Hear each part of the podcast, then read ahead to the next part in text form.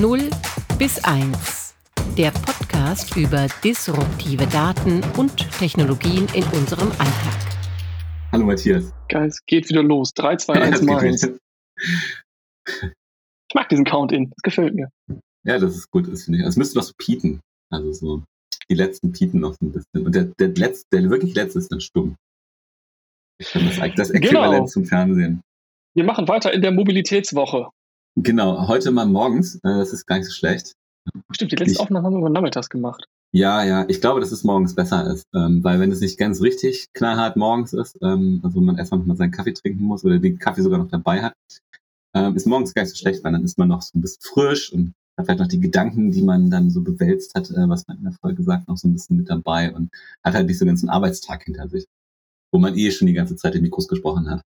Das stimmt, ja. Mal schauen, ob wir im Nachhinein die Folge entsprechend auch noch geiler finden als sonst. Das überlassen wir dann euch, das zu beurteilen. Genau. Ähm, heute geht's um ein, heute sind wir wieder ein bisschen monothematisch unterwegs. Ähm, es geht um zwei Nachrichten aus den letzten ein, zwei Wochen, ähm, die sich alle um den Volkswagen-Konzern drehen. Ähm, die eine Nachricht ist die, ähm, dass Volkswagen Europcar gekauft hat. Zurückgekauft, wie ich gestern gelesen habe. Das, ja, das hat mich auch überrascht. Erst verkauft, jetzt wieder gekauft. Ja, äh, aber die Zeiten ändern sich. Vielleicht waren sie damals einfach zu, zu früh dran. Äh, da können wir, zu dem Thema können wir dann nochmal einsteigen. Und die zweite Nachricht war, Matthias, willst du die kurz, kurz droppen? Was war die denn? Okay, die, die, die, zwei, guter Punkt. Äh, die zweite Nachricht, äh, ich dachte, worüber wir heute noch sprechen wollten, ist, dass sich, ähm, jetzt habe ich den Namen vergessen, dass, dass Herr ähm, dass Volkswagen jetzt an ihrem, ich sag mal, Betriebssystem, was scheinbar auch einen echten Namen hat, ähm, arbeitet. Ach so, ja, ja, ja, na gut, dass ich den Info selber noch rumgeschickt habe. Ähm, genau. Ja, ich, ich, ich sehe das irgendwie eher so als ähm, ja, ein, einen großen Ansatz, äh, mhm. wie sich VW umbaut zum Mobilitätsanbieter und nicht mehr eben als klassischer ja. Autobauer. Also das das finde ich immer ganz lustig, bei so, oder Tesla sagt man nach, irgendwie so voll der innovative Konzern zu sein. Und ich glaube, in Folge 2 haben wir ja auch mal gesagt, oder haben wir uns auch über äh, das Thema Firmenbewertung sowas mhm. unterhalten. Und da ist in dem Zusammenhang auch die Aussage, glaube ich, auch von mir gefallen, dass Tesla da oftmals eher so als Softwarekonzern wahrgenommen wird und nicht eben als, als Güterhersteller, was sie natürlich irgendwie auch tun. Mhm. Ähm, ja, da, da, merkt man dann natürlich dem guten deutschen Autobauer an, dass die Komplexität ihn da eher etwas äh, zur Diversifikation bringt, dass er natürlich VW als äh, autoherstellende Marke präsent ist und der Rest wird dann eher in so, in so Subfirmen äh, rechts und links verteilt. Aber im Prinzip gehören sie ja alle zum gleichen Kosmos und sie arbeiten alle auf ein, also nicht alle, aber prinzipiell arbeiten sie auf ein ähnliches Ziel hin. Richtig. Und jetzt, aber ich finde sozusagen der, also der Wechsel ist jetzt wirklich, das sagt, also im, im Mutterkonzern, ne, im Mutterkonzern Volkswagen wird jetzt Software oder ist das Auto als Softwareplattform wirklich Thema? Also so, dass Herr dieses überall äh, kundtut und es eigentlich auch in jedem Medien halt steht. Ähm, ich äh, habe jetzt gerade gefunden, die Software heißt, ich hoffe, dass ich es so richtig ausspreche, Cariat oder Cariat. Genau, eins von beiden vermute ich auch. Genau, das CAR gesprochen, das ist wahrscheinlich dann eher Englisch. Ich weiß nicht ganz genau, was es wir werden uns überraschen lassen, was, ist, was sozusagen mitschwingen seine Assoziation. Also mal gucken, was sich das Branding da überlegt hat. Und die Ansage ist, dass bis 2030 40 Millionen Fahrzeuge ähm, quasi mit der Software, mit dem Betriebssystem ausgerüstet werden sollen. Ähm, ja, genau. Lass uns, lass uns doch einmal mhm. vorne anfangen mit der Idee, dass sich VW als Mobilitätsanbieter aufstellt und ja. dann mhm. können wir ja zum Abschluss noch mal ein bisschen über Carrier reden, die quasi dann das Herzstück dieser Mobilitätsentwicklung ja. ähm, mhm. darstellen mhm. soll, nämlich als, als das, als die zentrale Autosoftware, die, die dann den Markt bedient neben Tesla und Google. So, also, äh, back to topic. VW kauft Europcar. Klingt jetzt erstmal nicht so wahnsinnig spektakulär, wobei sie ja gleich schon dazu gesagt haben, äh, Europcar soll nicht das bleiben, was es jetzt ist. Also ein mhm. typischer Autoverleih. Das macht ja. auch total Sinn zu sagen, ich, ähm, also macht total Sinn. Es ist nicht an mir, das zu bewerten, ob das Sinn macht, wenn Sie das gekauft haben, wenn Sie schon was überlegt haben. Aber die Idee zu sagen, wie sieht die Mobilität oder die, die Frage zu stellen, wie sieht die Mobilität der Zukunft aus? Mhm. Und was brauche ich dafür, um als Mobilitätsanbieter in der Zukunft relevant zu sein? Die finde ich, ich erfährt hier eine interessante Lösung. Sagen wir es mal so. Ja, ähm, ich würde fast nochmal einen, also noch einen Schritt zurückgehen. Ich meine, äh, offensichtlich ist Volkswagen ja der Meinung, dass sie äh, mittelfristig nicht mehr individuell Autos verkaufen werden. Das scheint oder dass die Chance darauf, dass sie das halt machen können, also dass irgendjemand, dass Leute zum Händler gehen und sagen, ich hätte jetzt bitte gerne einen VW Golf. Und hier sind meine, muss ehrlich gestehen, ich weiß nicht, was der Golf kostet, 30.000 Euro. Ähm, und den kriege ich dann und den fahre ich dann und irgendwann ähm, ist er kaputt oder ich möchte einen neuen. Und ähm, also das, das Innovativste ist wahrscheinlich sozusagen irgendwelche Leasingmodelle, dass ich sage, ich kann mir jedes Jahr einen neuen holen, wie auch immer. Scheinbar geht Volkswagen davon aus, dass das ausgedient hat. Oder dass das ausgedient haben wird in naher Zukunft. Weil, Absolut. ich meine, im Kern ist eine Autovermietung oder ähm, der Kern der Autovermietung ist ja, dass mir das Auto nicht gehört. Also ich habe es nicht vor meiner Tür stehen. So, das mhm. ist, glaube ich, ja der Unterschied. Und ich frage mich, ähm, ähm, ja, ist das quasi wirklich sozusagen die, die Zukunft, die, äh, die Volkswagen da halt sieht, ne? dass die Leute sagen, ich brauche eigentlich gar, aus verschiedensten Gründen, ich brauche eigentlich gar kein Auto mehr vor der Tür. Ich glaube, für den urbanen Raum wird das sicherlich stimmen, weil also ich kenne das aus eigener Erfahrung. In der Stadt, also wirklich in der Stadt zu wohnen, ein eigenes Auto zu haben, ist absurd. Also weil du es einfach nirgendwo mhm. parken kannst. Ja, beziehungsweise du musst dann halt eben entsprechend Geld nochmal drauflegen für irgendeine Garage, die fast fast so viel kostet wie ein Zimmer in deiner Wohnung, so nach dem Motto. Äh, also ist ein Auto im urbanen Raum wirklich als, äh, als Besitz gar nicht mehr sinnvoll. So, da kann ich als kurze Anekdote anbieten, dass ich gestern äh, so eine Viertelstunde, 20 Minuten lang durchs wirklich sehr, sehr schöne Hamburg-Eppendorf gefahren bin, auf der ganz, ganz traurigen Suche nach einem Parkplatz und bin dann ja. irgendwann komplett frustriert wieder abgefahren, weil es nicht möglich war, irgendwo in diesem blöden Stadtteil zu parken. Grauenvoll. Ja. Und dazu kommt wahrscheinlich, dass man sagt ja immer so ein bisschen, das sind wahrscheinlich die, so die, das sind ja die großen Ausgaben, die du also eigentlich tust, ne, in deinem Leben. Du kaufst dir ein Haus, das ist wahrscheinlich die größte Ausgabe, die man halt macht, irgendwie oder irgendwie in eine Immobilie und da dicht gefolgt vom Automobil, weil das einfach ja von der Summe her wirklich das ist, was, äh, was am meisten Geld kostet. Mhm. Und dabei ist eben sozusagen, ähm, wenn du dann halt so ein Auto hast, ich meine, das galt vielleicht in den letzten 30, 40 Jahren so, war das ja wirklich auch so Versprechen von Freiheit und ähm, die Belastung, die du durchs Auto hast, war, gar, war nicht so groß, wie der, wie der Gewinn, den du durch das Auto hattest. Und jetzt könnte man sagen, wahrscheinlich wirklich durch Veränderung im, im, äh, im gerade auch im urbanen Raum ist diese Belastung, ein Auto zu haben, einfach auch immens einfach. Ne? Wenn du halt sagst, du musst dann ewig nach dem, du fährst eine Stunde und suchst dann noch eine Stunde nach dem Parkplatz nach dem Motto. Äh, und ja, die Frage ist, auch immer, wie oft du das ähm, das Auto tagtäglich wirklich nutzt. Genau. Also für mhm. den klassischen Berufspendler, der das, ja. der weiß ich nicht, vielleicht zwei Orte weiterfährt ähm, zur Arbeit und das auch fünf Tage die Woche tut, mhm. hat so ein Auto eine ganz andere Relevanz als für jemanden, der das im Prinzip Richtig. im Alltag eher als Bequemlichkeitsobjekt hat, damit das Einkaufen irgendwie charmanter wird oder so. Mhm. Ja, und das Auto an sich wird es ja nach wie vor geben und wahrscheinlich gibt es auch noch die Möglichkeit, sich natürlich auch noch ein individuelles Auto zu kaufen für solche Leute. Also die halt sagen, die wohnen halt irgendwo und müssen halt beruflich irgendwie oder auch privat, selbst privat sozusagen viele Strecken fahren. Aber interessant ist jetzt in der Tat wirklich, ne, dass man sagt, okay, ähm, kann ich mir das Auto ähm, teilen? Ist das halt, wird das zu einer Ressource, die ich ähm, auf Zuruf ähm, mir halt holen kann, wenn ich sie halt benötige? Und interessanterweise ist es natürlich da. Also klar, ich meine, was kauft man halt, wenn man Eurocar kauft? Ne? Man kauft im Prinzip ja vermutlich nicht unbedingt die Autos, davon hat Volkswagen ja genug. ähm, man kauft im Prinzip wahrscheinlich die Infrastruktur, also das Netz an Verleihstationen, ähm, an Kunden wahrscheinlich noch nicht mal so sehr, aber dass man sagt, man, weil das ist ja im Kern wahrscheinlich das, was ich brauche. Ich brauche ja eine flächendeckende Möglichkeit, auf Autos zuzugreifen, weil sonst geht ja das genau. Prinzip des Leihens gar nicht. Ne? Wird quasi VWs neuer Vertriebskanal für diverse Sharing-Modelle oder Leihmodelle oder so. Art macht, macht Sixt ja zum Beispiel auch schon. Du kannst ja bei Sixt nicht nur tagweise mieten oder so, sondern du kannst halt auch irgendwie so für einen Monat oder für drei Monate, also für viel flexiblere Zeiträume den Auto dort mieten und danach mhm. einfach wieder zurückgeben. Dann ist es ja eigentlich so, man kauft sich ja, wenn man es wirklich so runterbricht, ne, man kauft sich ja dann als Kunde eher so eine Art Mobilitätszeit. Also man kauft sich Mobilitätsstunden. Ich genau. lasse dir halt Geld und sage, ähm, dafür erwarte ich jetzt, liebe Volkswagen, liebe Europcars oder wer auch immer, ähm, ich erwarte, dass ich jetzt für eine bestimmte Anzahl von Stunden, die ja flexibel ist, im Monat äh, seamless und ohne Probleme mobil bin. Das ist ja das Schöne, wenn ich ein eigenes Auto habe. Es mag vielleicht eine Woche oder zwei auch komplett rumstehen, mhm. aber in dem Moment im Zweifelsfall auch ganz spontan, wo ich weiß, jetzt, jetzt muss ich genau dahin.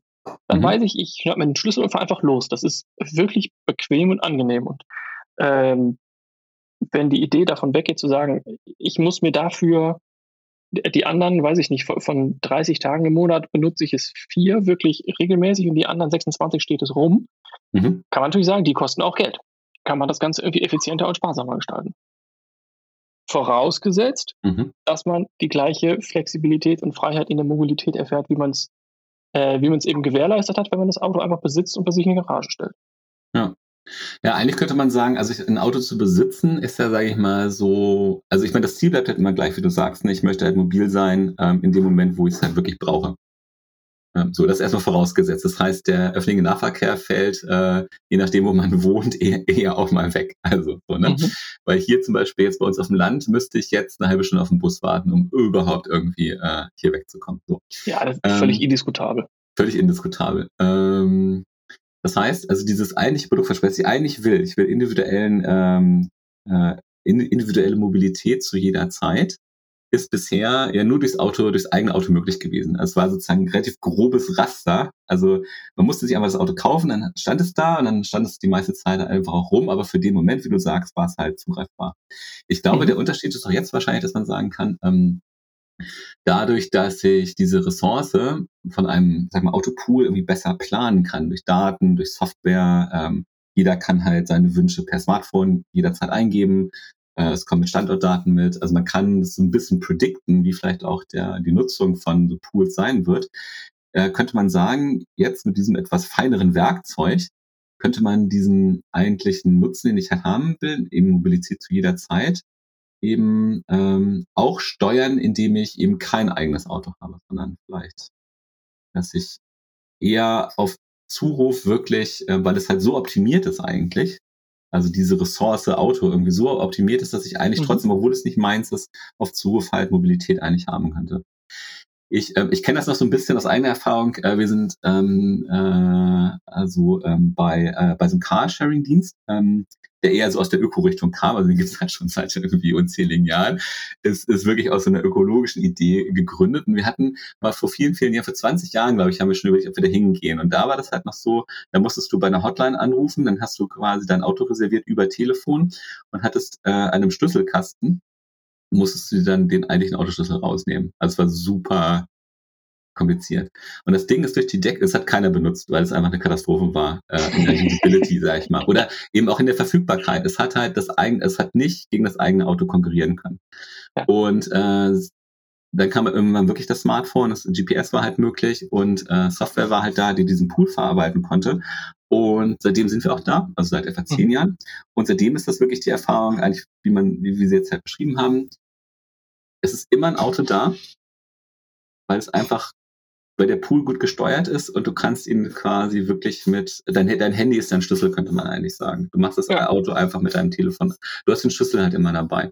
Und das, äh, und das Erlebnis ist quasi wirklich so, als ob du ein eigenes Auto hättest. ich glaube, das ist auch der ganz wichtige Punkt. Ich meine, du, du, willst ja nicht vorher irgendwo noch anrufen, um dann irgendwo hinzufahren, ja. dir dort etwas abzuholen, damit du dann zum Auto fahren kannst. Da musst du ja schon wieder eine extra Stunde allein einplanen, unabhängig von dem, was du eigentlich mit dem Auto dann vorhast.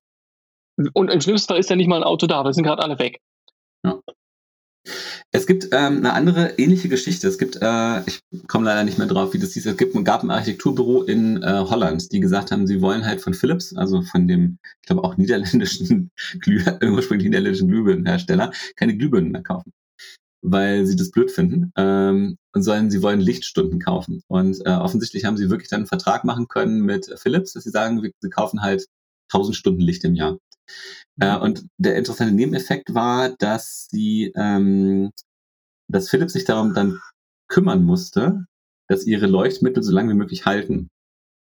Und ich frage mich, was für eine Veränderung äh, Volkswagen jetzt gegenübersteht, wenn sie nämlich Mobilität mit ihren Fahrzeugen anbieten, wie sich eigentlich das Produkt verändern wird. Ob es langlebiger wird, ähm, weil je länger halt ein Auto eben sozusagen in Betrieb sein kann, umso besser für Volkswagen ähm, ob sich das Auto an sich ändern wird. Also ähm, ob, wenn du Mobilität, also was sozusagen an einem Auto ist an einem Auto so, weil es halt ein individuelles Auto ist. Und was kann, mhm. was wird sich sozusagen verändern, wenn es halt eine geteilte Ressource zum Beispiel sein wird? Ja, daran sieht man ganz schön, wie das, das Thema Mobilität äh, sehr ähm, ja, multifaktoriell ist. Also mhm. Also da spielen verschiedene Entwicklungen zusammen, die das ganze Thema erst möglich machen. Das eine ist natürlich die ja, du, du musst eine Anzahl an, an Autos einfach anbieten können. Da denke ich, wird jetzt so ein Konzern wie VW nicht so wahnsinnig viele Probleme mit haben. Ja. Ein zweites Standbein ist aber zum Beispiel ähm, nicht nur aus ökologischen Gründen, aber tatsächlich E-Mobilität. Will ich mich jetzt insgesamt nicht zu weit aus dem Fenster lehnen, da sollte man dann gegebenenfalls ähm, einen Fahrzeugtechniker oder so mal zu einladen. Aber der Unterschied zwischen einem Verbrennerauto und einem E-Auto ist, dass ähm, du teilweise weniger Teile einfach brauchst. So ein Getriebe ah, oder ja. so zum Beispiel brauchst du bei einem ja. E-Auto nicht. Und Getriebe ist äh, prädestiniert dafür, dass es kaputt geht und dann richtig dumm teuer ist zu reparieren, sodass auch der, äh, die, die Art des Antriebs sich in dem Sinne, wie du sagst, genau positiv darauf auswirken wird, äh, wie so ein Auto dann zum Beispiel zu warten und zu reparieren ist. Weil im schlimmsten Fall geht vielleicht mal so ein Motor kaputt dann mhm. musst du jetzt aber nicht gleich das ganze Auto irgendwie zerlegen in seine Einzelteile, um irgendwo einen Riemen zu erneuern, sondern im schlimmsten Fall wirst du einfach sehr effizient darin, Elektromotoren zu bauen und tauscht dann diesen einen Motor aus, sodass insgesamt das Fahrzeug dadurch auch perfekt langlebiger zu nutzen ist.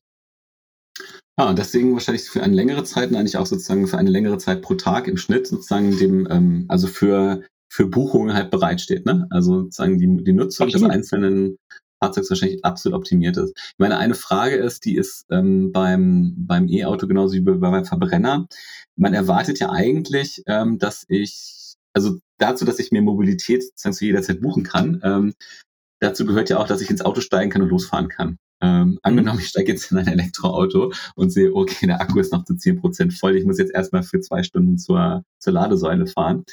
Ähm, das wird wahrscheinlich eine der Herausforderungen sein, zu sagen, man, äh, man muss auch in irgendeiner Art und Weise dafür sorgen, dass die Flotte im Schnitt so nivelliert ist, dass halt die meisten Leute zur meisten, am häufigsten sozusagen in ein fahrbereites Auto halt steigen. Und ich frage mich, was ähm, vielleicht Software- oder Hardware-technisch ähm, da dann an Lösungen bereitstehen werden. Also ähm, jetzt im Bereich zum autonomen Fahren könnte es ja zum Beispiel sein, dass ähm, dass äh, zu, zu leer gefahrene Elektroautos dann äh, selbstständig an die Ladesäule fahren und sich erst wieder in den Pool sozusagen einbuchen, wenn sie halt ähm, zu 60 Prozent oder so aufgeladen sind. Ja, zum Beispiel das. Also vor allen Dingen brauchst du dafür ja dann ähm, eine gescheite Ladetechnologie, mhm. die ja an und für sich auch kein Hexenwerk ist. Also das, was Tesla mit seinem äh, Hypercharging anbietet, die laden wahnsinnig schnell. Es äh, gibt halt jetzt äh, von, von, Tesla ansonsten wenig Infrastruktur dazu. Also da mhm. ist dann auch Elektromobilität mehr als nur ein E-Auto bauen.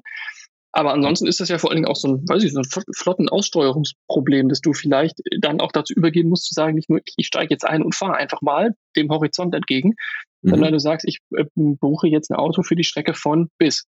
So, und dann weißt du, da kann man berechnen, das ist so und so viele Kilometer, das braucht dann so und so viele ja, Kilowattstunden ja. Strom.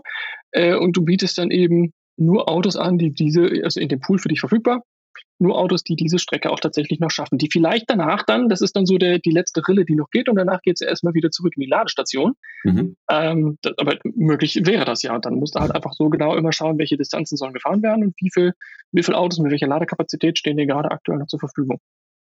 Ah, richtig.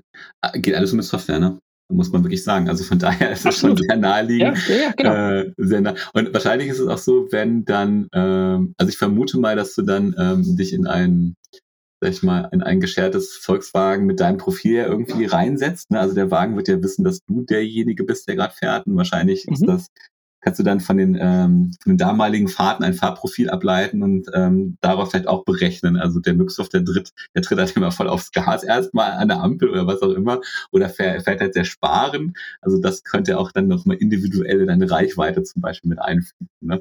Ja. Na, und besonders spannend wird das Konzept dann eben, wenn du selber als Fahrer nicht mehr relevant bist.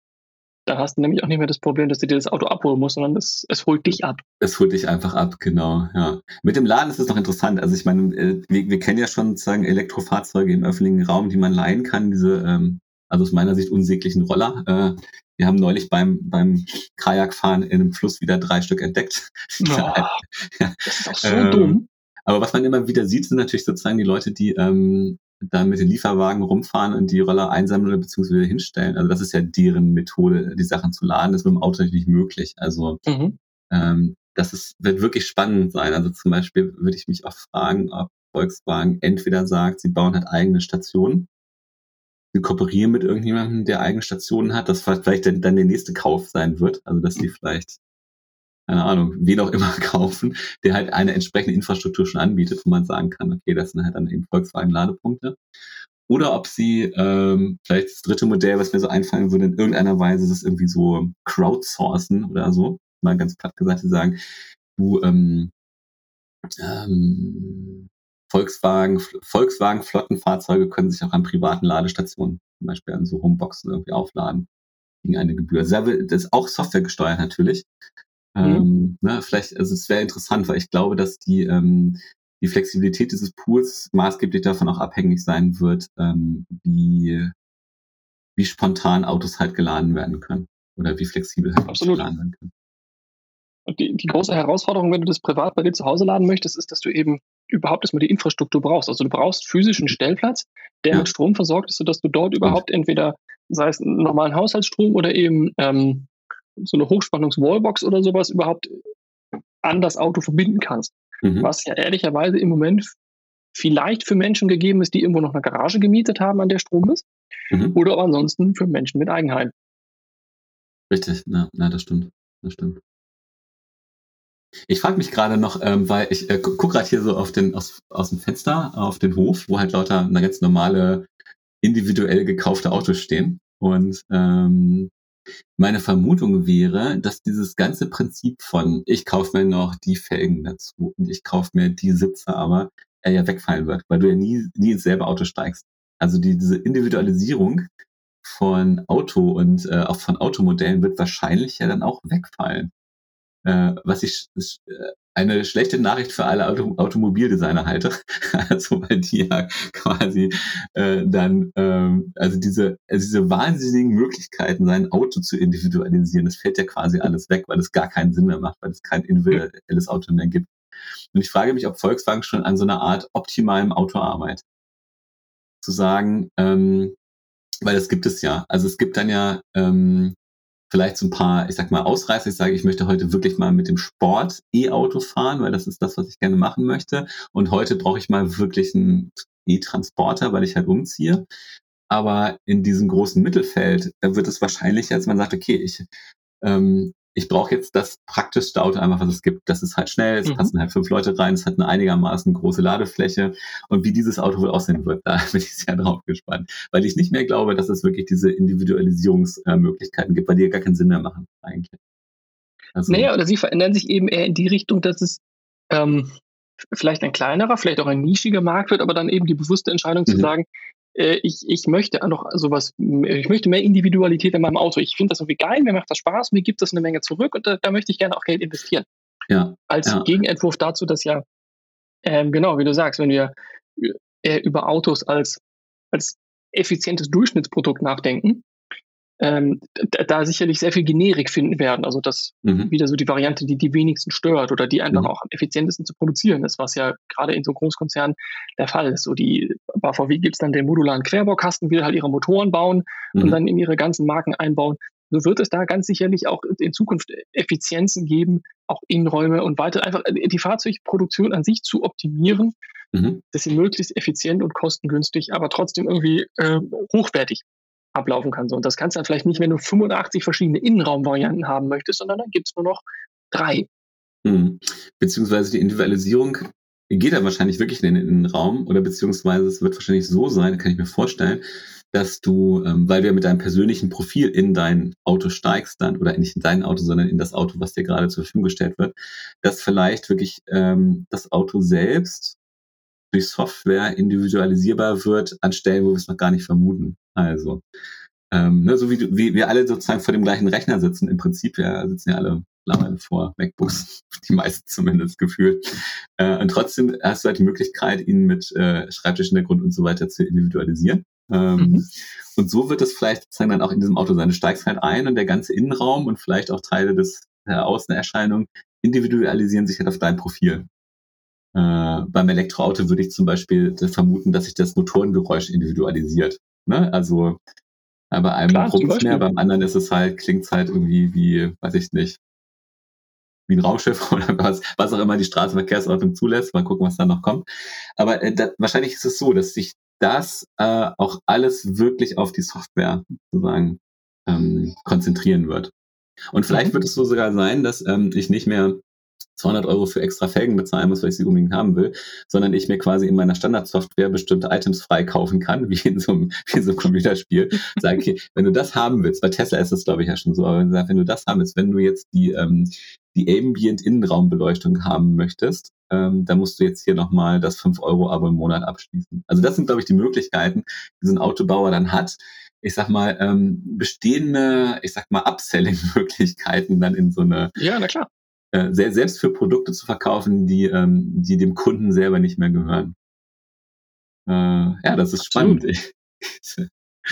äh, kein Wunder, äh, ja, kein Wunder, dass das, also jetzt sozusagen erscheint es mir auch immer klarer, warum, äh, warum das, ähm, warum äh, das wirklich ein Thema ist, dass Volkswagen sich jetzt wirklich um die Software kümmert, weil die Gestaltungsmöglichkeiten und die Optimierungsmöglichkeiten im Rahmen der Software wahrscheinlich wirklich immens sein werden sie sind einmal immens, sie sind aber auch ähm, unumgänglich. Also du kommst nicht dran mhm. vorbei. Du, du, brauchst die Software als Herzstück, wenn die Idee dahin geht, dass neben nicht mehr jeder zwangsläufig sein eigenes Auto fahren muss. Mhm. Und du dadurch einfach ganz andere Flexibilität bekommst, Mobilität anzubieten. Und ich glaube, das ist auch der genau die, die ich will jetzt nicht sagen, das ist die richtige Formulierung, aber es geht in die richtige Richtung zu sagen, ich biete kein Auto mehr zum Kauf an, sondern ich biete Mobilität an. Mhm die in verschiedenen Formen und Farben dann erworben werden kann. Was ich ganz spannend finde, äh, wir hatten ja am Anfang schon mal angesprochen, das Projekt Carriot, diese mhm. zentrale ähm, VW-Software oder sagen wir mal Autosoftware, an der VW arbeitet. Ähm, auch ehrlich gesagt ziemlich substanziell. Das wird nämlich, äh, oder VW investiert da zweieinhalb Milliarden pro Jahr rein. Mhm. Das ist nicht wenig. Da geht was. Auch wenn, das ist so, und so, so irgendwie so, ähm, so überraschend, weil es so, so gefühlt komplett unter dem Radar ist. Ich habe da jetzt, bis ich mich mit dem Thema hier beschäftigt habe und etwas recherchiert habe, noch nie was von gehört. Und zweieinhalb pro Jahr ist ein Sümmchen, wenn sie das jetzt mal fünf, sechs, sieben Jahre machen. Ähm, dann ist da eine Menge Entwicklungsaufwand hinter. Und was ich besonders spannend finde, ebenfalls eine Aussage, die Herr Dies irgendwo getätigt hat, ähm, dass er schätzt, dass zukünftig solche Mobilitätsangebote im Rahmen von 8 bis 10 Euro pro Tag angeboten werden können. Okay, das heißt, ähm, jetzt müssen wir mal die Zahlen wissen, wie, also wir, wir klammern mal sozusagen alle Leute, die wirklich beruflich auf ihr Auto angewiesen sind, mal aus und nehmen einfach den Normalfahrer, sage ich mal. Wie oft fährt man sein Auto so? Zwei, dreimal die Woche? Wahrscheinlich, ne? Das kann schon sein, ja. Okay, äh, kurz überschlagen, 50, 100. Das ist ja, das ist ja konkurrenzlos günstig, könnte man sagen. Also es wirkt teuer. Vor allem, wenn du sagst, ne? du mietest es für den ganzen Monat. Bei 8 ja. Euro am Tag sind es ja. 240 Euro und selbst bei 10 Euro sind es am, am, Tag sind es 300 Euro im Monat. Ja. Das ist ähm, Leasing und Versicherung für einen Mittelklassewagen. Mhm. Ja. Und kein Fancy. Für, für einen guten Mittelklassewagen. Nur hier dann eben mit der Option zu sagen, ich, ich brauche es jetzt eine Woche nicht. Das ist doch das geil. Ich bin zwei Wochen im Urlaub, abgegeben. Wofür brauche ich das? Ich komme wieder, ich hab's wieder. Mega. Ja, das stimmt. Äh, das ist auch so ein bisschen die Erfahrung, die wir mit unserem Carsharing hier gemacht haben. Also du siehst ja immer nach jeder Fahrt eigentlich, was es gekostet hat und man schluckt dann erstmal, weil man dieses Modell gar nicht mehr gewöhnt ist, zu sagen, man bezahlt es sofort. ja, das ist wirklich so. Und äh, das war jetzt auch meine erste Reaktion, also zu sagen, oh, acht Euro am Tag, boah, ist aber ganz schön teuer eigentlich, so gefühlt, ne? Was natürlich Quatsch ja. Ähm, weil ich meine, für acht Euro kriegst du nicht mal eine Nahverkehrstageskarte mittlerweile, glaube ich, für deine Familie hier. Ähm, ja, ganz klar. Was, was ich zahle in Hamburg sechs Euro irgendwas für einen Tag. Genau. Was ein ganz anderes Problem ist. Aber ähm, genau, äh, aber es ist, glaube ich, ein bisschen psychologisch, weil wir eben gerade beim Auto daran gewöhnt sind, äh, einmal im Jahr schmerzhafte Zahlungen zu tätigen. Und die sind dann aber mhm. am nächsten Tag schon wieder fast, fast vergessen. Ne? Wenn die Versicherung die Steuer überwiesen ist, das ist egal. Und das Auto ist sowieso egal. Das bezahle ich einmal und dann so. Ähm, ja, aber in der Tat ist es richtig. Ne? Ähm, wenn man es rational betrachtet, ist es wirklich, ähm, äh, wirklich ein günstiger Preis, den man da, da bezahlen wird. Wir können zum Abschluss der Folge nochmal ähm, den ganz großen Themenkreis aufmachen. Wenn wir immer davon sprechen, dass sich Mobilität verändern wird, dann haben wir ja vor allen Dingen mhm. bis jetzt immer über das Auto gesprochen.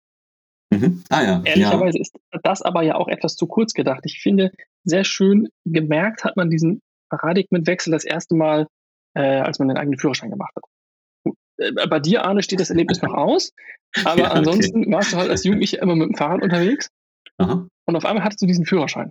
Und vorher ja. war dein, äh, dein Erreichbarkeitshorizont das, was du mit Bus und Bahn machen konntest oder eben mit dem Fahrrad. Ja. Und auf einmal hast du ein Auto. Ja. Und gefühlt kannst du, du, du kannst alles erreichen, du kannst überall hinfahren. Dauert halt dann vielleicht echt richtig, richtig lange mit einem kleinen, äh, weiß ich nicht, ich hatte früher so einen kleinen roten Nissan Micra, der sich mit maximal 140 über die Autobahn gequält hat, aber er hat nicht gefahren. So, und auf einmal war alles erreichbar. Äh, aber eben auch alles massiv autozentrisch. Mhm. Und ich finde, wenn man sich das jetzt anschaut, da der Mobilitätsmarkt wird anders jetzt geschnitten. Ja, weil ich innerstädtisch zum Beispiel Möglichkeiten habe, ich habe ein E-Bike oder ich habe einen mhm. E-Scooter, die ich äh, wahnsinnig geile Möglichkeiten finde, bin ich echt von überzeugt. Und wenn wir noch jetzt mal so fünf, sechs, sieben Jahre in die Zukunft denken, da gar nicht mal. Ich glaube, 2025 ist das erste angekündigt, dass Lilium seine Flugtaxis an den Start bringen will. Ah, also ja. wenn du größere Distanzen zwischen ähm, Städten zurücklegen möchtest, dann geht es nicht mehr darum, du musst jetzt die fünf Stunden mit dem Auto fahren, sondern du steigst vielleicht auch einfach in der nächstgrößeren Stadt in dein Flugtaxi und fährst von Hamburg nach München in drei Stunden. Ja. Und dann ja, fliegst du, fährst nicht. Da, da finde ich es wirklich spannend, wie die, äh, wie, wie Mobilität oder auch die, die Entfernungen bei Mobilität nochmal völlig neu geschnitten und dann auch bedient werden. Jetzt drängt sich natürlich ein bisschen die Frage auf. Also klar, ich ähm, sagen wir mal so, folgendes Beispiel. Ich äh, sitze jetzt halt hier, hole mir mit meiner Volkswagen Mobilitäts-App mein, mein Auto her, das kommt hierher gefahren, ich steige ein, fahre zum, sagen wir mal, zum Bahnhof, fahre mit dem Zug von Hannover nach Köln. Steige in Köln auch ähm, aus. Äh, nee, egal, ich, ich fahre nach Stuttgart. So, äh, steigt da aus. In Stuttgart ist ja, sag ich mal, Volkswagen jetzt vielleicht nicht besonders stark. Da gibt es ja andere Automobilhersteller, die da vielleicht wissen. So. Die Frage wird sein, kann ich dann, brauche ich eine weitere App für Mercedes? Ähm, oder wird es kompatibel sein? Kann ich, das ist eine also, gute, berechtigte Frage. Ja, oder haben wir quasi den gleichen, den gleichen Kram wie mit Windows und Mac, sozusagen wie früher. Du kannst halt die Disketten nicht hin und her tauschen, weil es einfach nicht geht. Ähm, oder wird sich das irgendwann angleichen? Wird, wird es sozusagen so eine Art Standardprotokoll geben für, ähm, äh, für, ja, für Mobilität? Mhm. Weil sonst bräuchte ich ja wirklich für, ähm, also entweder vertraue ich darauf, dass ich halt überall eben äh, mit, mit meinem Mobilitätsanbieter fahren kann. Okay was passiert, wenn ich ins Ausland fliege? Was kann ich da dann quasi in ein Auto steigen? Ist es dann so oder wird es halt eine, ähm, eine, ja, so eine Art allgemeinen Standard geben, wo dann die irgendwie miteinander sprechen? Also so wie ich dann mhm. aus dem mhm. Flugzeug steige in Italien, also mehr, wie ich aus dem Zug steige in Italien und mein Handy sich einfach ins Netz wählt in Italien und ähm, dann meine die Netzanbieter halt einen Deal gemacht haben, dass ich da eigentlich nahtlos und zum gleichen Preis irgendwie weiter telefonieren kann, würde ich das ja eigentlich von der Mobilität auch erwarten. Also die Frage ist, was in diesem, ich sag mal, Plattformkrieg vielleicht im weitesten Sinne äh, im Mobilbereich, was da in den nächsten Jahren dann auch passieren wird. Ähm, weil wenn Volkswagen jetzt schon vorlegt, andere ähm, andere Autoanbieter werden ja auch hinterherziehen oder machen es wahrscheinlich schon längst. Dann wird es spannend ja. sein, wie sich das ergeben wird. Also ob es sogar Konsortium geben wird, was dann darüber spricht, was halt so Standards sind für bestimmte, ja, für, für die Software quasi, die dann halt die Mobilität sozusagen antreibt. Wobei man ja beim öffentlichen Personennahverkehr eigentlich jetzt schon das gleiche Problem hat. Klar, du kannst mhm. äh, manche Dinge irgendwie noch über die Bahn buchen, wenn du ja, einfach stimmt. so Anschlusstickets für deine, für deine Fernverkehrsreise haben möchtest, aber ansonsten hat halt jeder ÖPNV auch sein eigenes System und damit musst du gegebenenfalls auch äh, jeweils die lokale App oder die lokale Infrastruktur nutzen übers Web. Ja, äh, ja komfortabel ist auch anders. Weil das, ja, das ist eine berechtigte Frage. Also wie, wie, immer der Punkt, man, man denkt sich in der technologischen Lösung irgendwie fest, weil die so spannend ist, aber man ver mhm. verliert so ein bisschen den, den eigentlichen Nutzer am Ende, der gar nicht darüber nachdenken möchte, sondern einfach nur mal eben, weiß ich nicht, die, die Oma drei Orte weiter besuchen möchte oder die, die nächste Urlaubsreise mal ganz anders machen oder irgendwie sowas. Ja, ja. Und eine Sache fällt weg, also ich meine, die fällt natürlich logischerweise per Definition weg, aber was ich wirklich schade finde, ist, dass da keiner mehr ankommt und fragt, kann ich mal dein Auto leihen? als, als ultimativer Test fürs Vertrauen. Ja, kannst du mein Auto leihen, kein Problem. Das ist dann weg, weil es das halt nicht mehr gibt. Das ist ein bisschen schade. Bitanke als lokale Späteinkaufsmöglichkeit. Absolut, fällt auch weg. Die dann ja, wahrscheinlich wirklich. einen schweren Stand haben. Ja. Oder du hast halt dann einfach, die, die, die werden dann umgebaut und das sind dann ganz viele E-Stationen. Weil es irgendwie auch dumm ist. Dann stehst du da für eine Stunde an der Tanke und lädst irgendwie die nächsten 100 Kilometer. Ja. Das gibt nicht so richtig Sinn. Also ein bisschen von, ich sag mal, liebgewonnener Kultur geht wie immer bei solcher Disruption natürlich dann auch verloren. Aber mal gucken, was, was, äh, was dann stattdessen kommt. Ja, so, so typisches Prinzip. Ne? Man, man, sieht schon das, was wegfallen wird, aber es ist noch nicht ganz klar, was dazu neu hinzukommt. Insofern ja. wirkt es erstmal wie ein Verlustgeschäft. Auch so, auch so, so Autoschrauber ja, die also wirklich also noch in einem viel höheren Maße als, als jetzt so Radkappen ihr Auto individualisieren. Mhm. Ähm, vielleicht gibt es dann so eine Szene, die dann einfach nur ihre Profile austauschen. Also so, so sagen, ja, klar. Mal, äh, hier mein, mein selbstgemachtes, ähm, mein selbstgemachtes Volkswagen-Theme. Kannst du dir hier verteile ich mal an alle. Habe ich voll gemoddet. Naja, ich meine, so der, der, Klassiker dazu ist natürlich dann auch immer zu sagen, also erstmal Auto tiefer legen. Klar, mhm. das kannst du erreichen, indem du da ein anderes Fahrwerk reinbaust und das dann mühsam irgendwie äh, ein- und ausbaust. Oder aber du hast halt einfach elektronisch für verstellbare Stoßdämpfer und sagst, ich, ich programmiere, mir das jetzt einfach um. Ich finde das irgendwie so geiler. Solange das alles im, im Normbereich des äh, straßenverkehrstauglichen Dings liegst, cool. Musst halt dann programmieren und nicht mehr schrauben können. Ja, genau. Das ist, das ist eigentlich wirklich ein bisschen das, das Komische an der Sache. Muss man Gott, sagen. Wir äh, alle irgendwann keine Dose mehr öffnen können. Genau. Könnten was programmieren, was es für uns tut, aber selber machen? Nee. Das, ich glaube, von Marc Andresen ist das, ne? Software eats the world. Das ist, ähm, ich glaube, das kann man da, ähm, dieses Zitat kann man da wahrscheinlich wieder anbringen. Quasi alles irgendwie, was wir haben, irgendwie in diese Software fließt. Weil das Auto an sich, sozusagen das Auto, was dann übrig bleibt, also die Plattform, auf der die Software irgendwie dann zum Einsatz kommen wird, obwohl das ja eigentlich gar nicht die Plattform ist, aber sozusagen, also das eine Gerät, wo die Software dann zum Einsatz kommen wird, wird als Gerät ja relativ äh, also unnütz sein im weitesten Sinne. Ja, absolut, es äh, ist komplett austauschbar. Das ist komplett austauschbar. Hat Vorteile, hat aber auch ein bisschen Nachteile. Vielleicht ist es jetzt nochmal eine gute Zeit, sich auf eBay Kleinanzeigen nochmal eine alte Engine zu schießen oder so. Oder eine Käfer oder so ein richtiges Auto, wo kein Chip drin steht. Ich habe einen Freund, der hat ähm, sich so ein VW-Bus gekauft, die das ähm, ja, jetzt viele machen, der hat es aber noch vor Corona gemacht. Und er hatte extra darauf geachtet, dass er das Modell kauft, das letzte vor dem mit Chip. Also mhm. der hat noch ein Auto, in dem es kein Computerchip verbaut. Äh, und es ist wirklich ein Auto, was du äh, im meisten Sinne ja noch, wirklich auch noch reparieren kannst. Also äh, ne, wenn du den Skill halt hast, kannst du dir halt ja, dein Werkzeug nehmen und das Auto reparieren. Und äh, das ist, glaube ich, wenn ich jetzt hier nochmal über den Hof gucke, äh, bei den wenigsten noch der Fall, dass hier ein Auto steht, was du ohne Laptop wirklich noch irgendwie reparieren kannst. Und, ja, ganz klar. Äh, das wird dann wahrscheinlich ja noch viel mehr so sein, weil das Auto natürlich auch austauschbar sein muss. Ne? Also das, das kaputt, um die, um die Flexibilität der Flotte zu gewährleisten, muss es halt eben so sein, dass ein defektes Auto dann einfach nur das eine Modul rausgezogen, das andere reingeschoben und dann kann es halt einfach weiterfahren. Ja, am besten ja. wie so ein Akku, ne? Einfach Deckel auf, Akku raus, Akku rein, ab dafür. Mhm. Und das ist vielleicht, das ist ein bisschen, muss man vielleicht nochmal auf den Nachteil eingehen. Der Nachteil wird dann halt sein, ähm, dass du keine Mobilität hast, sobald du dich dann bei Volkswagen oder bei deinem Anbieter abmeldest. Ne? Also du hast dann keine genau. Mobilität mehr, weil du nichts mehr hast, was irgendwie noch in deinem Zug, also du verlierst den Zugriff darauf. Also ja. wenn man es runterbricht, also wir haben jetzt zwar gesagt, Software ist dann alles, das stimmt in einer gewissen Art und Weise, aber trotzdem brauchst du natürlich noch ein Gerät, was wirklich die Tätigkeit vollführt, dich wirklich zu fahren. Und das ist nicht mehr in deinem Zugriff, das verlierst du halt. Ähm, Solange wir uns noch nicht teleportieren können, wirst du nicht ohne auskommen. Genau. Und äh, der, dieser, also das, das muss man auch wirklich mal kritisch betrachten, finde ich. Der Verlust von Zugriff auf Ressourcen, der ist nicht ohne, glaube ich. Ähm, äh, weil es ja wirklich, äh, ne, wir können, wenn man das Beispiel auf unser anderes Lieblingsthema zieht, Musik, wenn ich meinen Spotify-Account kündige, habe ich den Zugriff auf meine Musik komplett verloren mhm. die ist dann halt nicht mehr da. So, ähm, das soll man ja du zwingst damit alle Menschen in so ein digitales Ökosystem. Genau. Und äh, zwingst sie im Prinzip auch natürlich, äh, dass sie, sie können zwar individuell bezahlen, ne, was du vorhin meintest, also ich im Urlaub bin, das Auto nicht brauche, muss ich halt auch nicht mehr bezahlen, das ist ein Pro. Aber wenn ich dafür bezahle, da nicht dafür bezahle, dann habe ich es eben auch nicht mehr.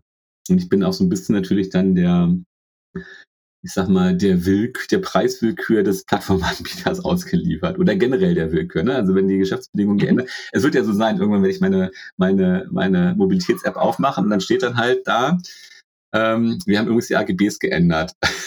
Und wer weiß, was da drin stehen wird. Klar. Ähm, und ähm, das ist ein Punkt, den man wahrscheinlich wirklich, da kommt wieder sozusagen ein bisschen, ne, wie bei der, wie bei der letzten Folge auch schon gesagt, ich bin ja der für Regulierung im Podcast zuständig. Der Regulierungsahne. Ich glaube, es bräuchte eine staatliche Aufsicht darüber, ähm, was da dann eigentlich passiert, weil es geht da halt nicht um Musik, es geht um Mobilität. Mobilität ist jetzt, äh, ich sag mal, hat schon nochmal einen anderen Stellenwert. Ja, es ist so, ja. als ob ähm, und es muss wahrscheinlich reguliert werden, wie der Zugriff auf auf diese Mobilität halt ähm, von den eigentlichen Plattformanbietern eingeschränkt werden darf oder selber reglementiert werden darf. Da brauchen wir staatliche Aufsicht. das noch kurz vor der Bundestagswahl. Äh, ich werde die Parteiprogramme noch entsprechend durchlesen, wo mir nur eine Partei einfällt, der man das irgendwie wahrscheinlich zutrauen könnte, dass sie das entsprechend regulieren würde. Ja, ich, ich bin mir gar nicht so sicher, ob man das wissen möchte, was da gerade so an digitalen Plan drin steht. Ja, ja, das ist richtig. Das ist richtig. Ja, äh, es bleibt spannend. Wir werden es halt nach wie wir werden es halt weiter verfolgen. Äh, Matthias, du wirst ja äh, in Selbstversuch demnächst äh, mal autonom fahren, habe ich gehört. ja, die Hamburger Hafen City hat jetzt, ist jetzt ebenfalls stolz auf Besitzer eines so kleinen, ähm, wie du gestern sehr schön bemerkt hast, spiegelsymmetrischen Bus-Shuttles. Die sind nämlich wirklich aus dem Fernsehen in der Mitte einmal gespiegelt. Äh, weil sie fährt, glaube ich, fünf Stationen ab und äh, das Ganze mit bahnbrechenden 15 km/h oder so. Aber da werde ich mich äh, definitiv vielleicht sogar im Urlaub jetzt nochmal auf die Suche machen, das Ding mal irgendwie ausprobieren. Allein so fürs Gefühl, wie das dann ist, auch wie dann wie so die Abläufe sind. Bin dann neugierig. Sehr gut. Vielleicht können wir mal eine, eine Live-Übertragung machen. Vielleicht kannst du einmal, einmal so fahren, um es so auszuchecken und auf der Rückfahrt sozusagen, äh, dann machen wir sozusagen eine, eine 5 Minuten, 10 Minuten Live-Folge äh, mit unserem Korrespondenten Herrn Müxhoff im autonomen Shuttlebus in der Hafen City in Hamburg. oh ja, da bin ich gespannt. Soweit. Vielleicht kriegen wir ja auch mal irgendjemand von der HVV dazu. Die werden sich auch was überlegt haben, warum sie das hier machen. Ja, das ist eine gute Idee. Das finde ich prima. Matthias. Ja.